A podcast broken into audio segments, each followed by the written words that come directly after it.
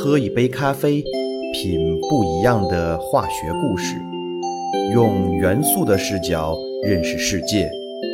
欢迎来到元素咖啡。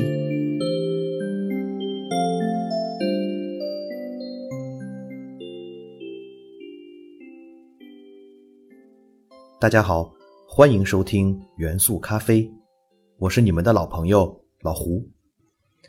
很多人问我为什么要做这样一档介绍元素周期表中每个元素故事的这样一个节目。其实，作为学化学出身的我来讲，我知道的元素周期表，或者说我能够顺利背诵的元素周期表，与高中生没有什么差别。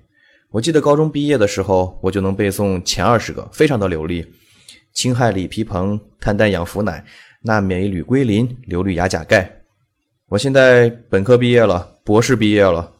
能背诵的元素周期表还是那二十个，可能我知道了一些其他的元素，并且对这些元素也非常的熟悉，但很有可能我根本不知道这些元素到底在元素周期表中是个什么位置，甚至元素周期表中有很多的元素，我根本叫名字都叫不上来。但是我们知道这个世界是丰富多彩的，这种丰富多彩性很大程度上是取决于地球上存在元素的丰富多彩性。每一个元素都有它的特点，背后都有一些有趣的故事。如果我们能够细致的、系统的认识每一个元素，我相信我们可能能够从一个特别的角度去重新认知我们这个世界。我们通过一期节目讲述一个元素的故事，让我们对每一个元素留下独一无二的印象，从而让整个元素周期表立体起来，也让我们对这个世界的认识。丰富起来。那我们的节目从哪个元素开始聊起呢？我不太想按照元素周期表的顺序，从一号元素一直讲到一百多号元素，我觉得那样太无聊、太乏味了。请大家原谅我的放荡不羁、爱自由，就由着我的性子来讲吧。我是一个特别爱钱的俗人，那我们第一个元素就聊聊比较贵重的元素吧——铂元素。可能我说铂元素的时候，很多人还不知道它是什么。但是如果我说白金项链、白金戒指的时候，我相信很多人就知道了。尤其是很多男生，可能听到这些就立刻头大了。铂元素的原子序数是七十八，也就是说它在元素周期表中排行第七十八名。它是一种过渡金属。如果按照主族、副族的分类来讲的话，铂元素既不属于主族。也不属于富族，而是属于所谓的第八族。第八族中还有另外五个兄弟元素，跟铂很像，它们分别是铼、铼、钯、俄和铱，它们也都非常的贵重，并且和铂的化学性质也比较相似，所以它们六个加在一起有一个共同的名字，叫做铂族元素。而铂元素在铂族元素中。是最不值钱的一个元素，其他五个兄弟都比它来的贵重。这五个元素，我们也会在后面的节目中跟大家陆续的进行介绍。铂元素的“铂”字，我们可以看到它是一个金字旁加一个白色的“白”。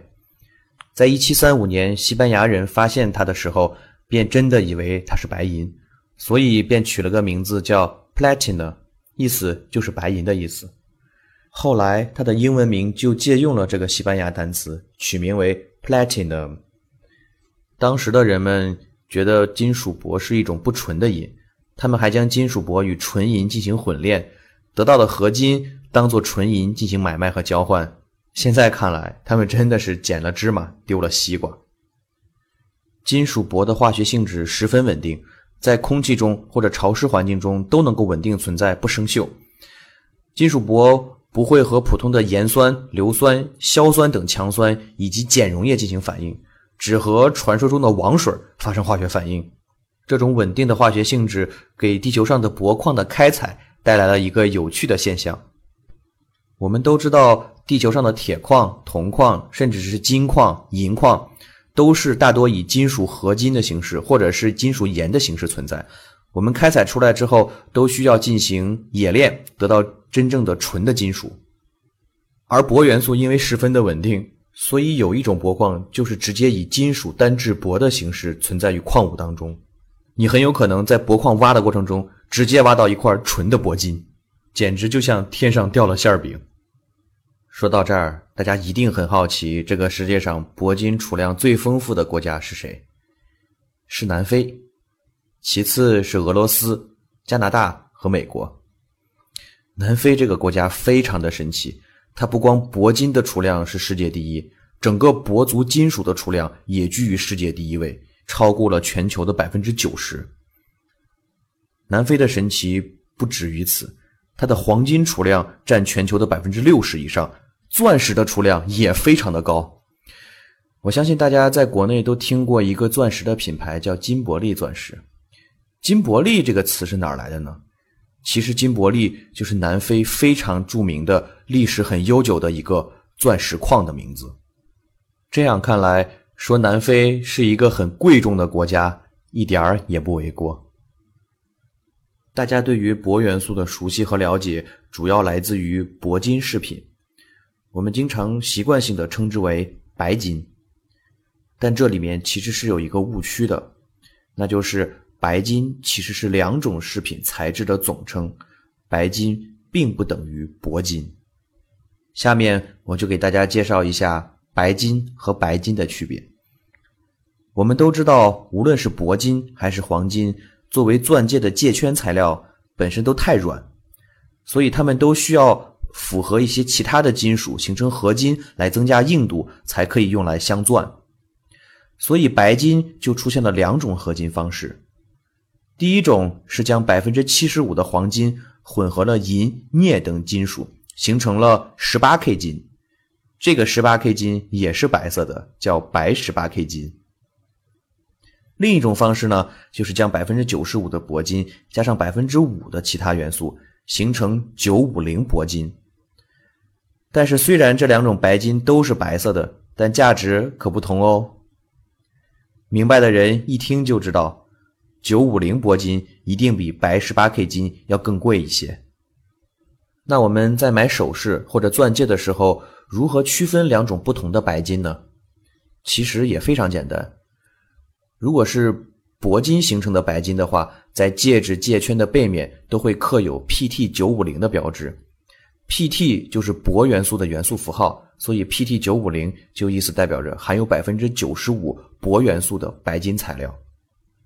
九五零的铂金首饰戴久了之后，依然会保持很好的色泽与亮度，不会发黑。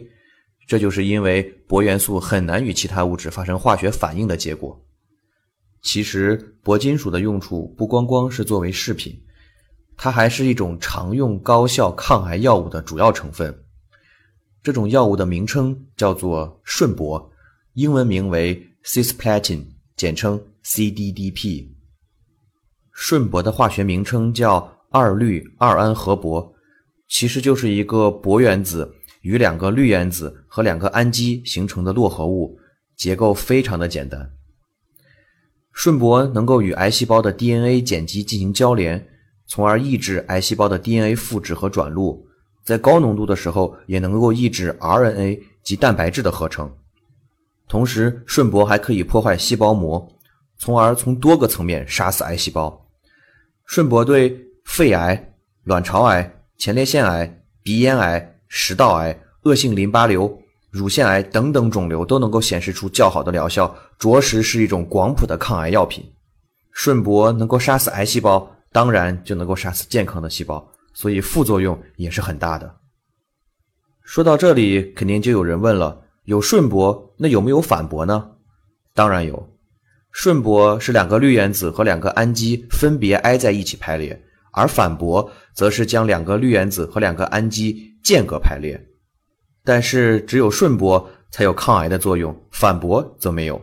不但没有，反铂对人体的毒性比顺铂还要大。这样小小的原子集团的排列方式发生了一点变化，甚至是只是一点微调，它的作用就发生了天壤之别。这也正是化学的神奇之处。铂元素还有一个很大的特点，那就是它具有很高的化学反应催化活性。铂作为催化剂，可以促进氧化、加氢、重排等一系列反应，在石油化工领域用处极为广泛。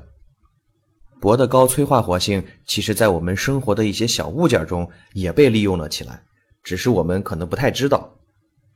冬天的时候，很多人都会在怀里揣一个小暖炉，这个小暖炉其实叫做铂怀炉。铂怀炉的结构其实非常的简单，里面只有两样东西：酒精和金属铂。当我们把铂怀炉揣在怀里的时候，酒精就会依靠人体的温度缓慢挥发。酒精蒸汽在通过铂粉催化剂的时候，就会催化发生氧化还原反应，从而放热。这个过程其实和把酒精直接点燃取暖的过程是十分类似的。但是呢，薄怀炉让酒精只放热而不出现明火，使人们既达到了取暖的目的，还不会产生危险，是不是很神奇呢？相信通过上面的介绍，大家对于铂元素已经有了全新的认识。是不是很有趣呢？希望大家能够喜欢。那好，今天的节目就到这里，我是你们的老朋友老胡，我们下期元素咖啡不见不散。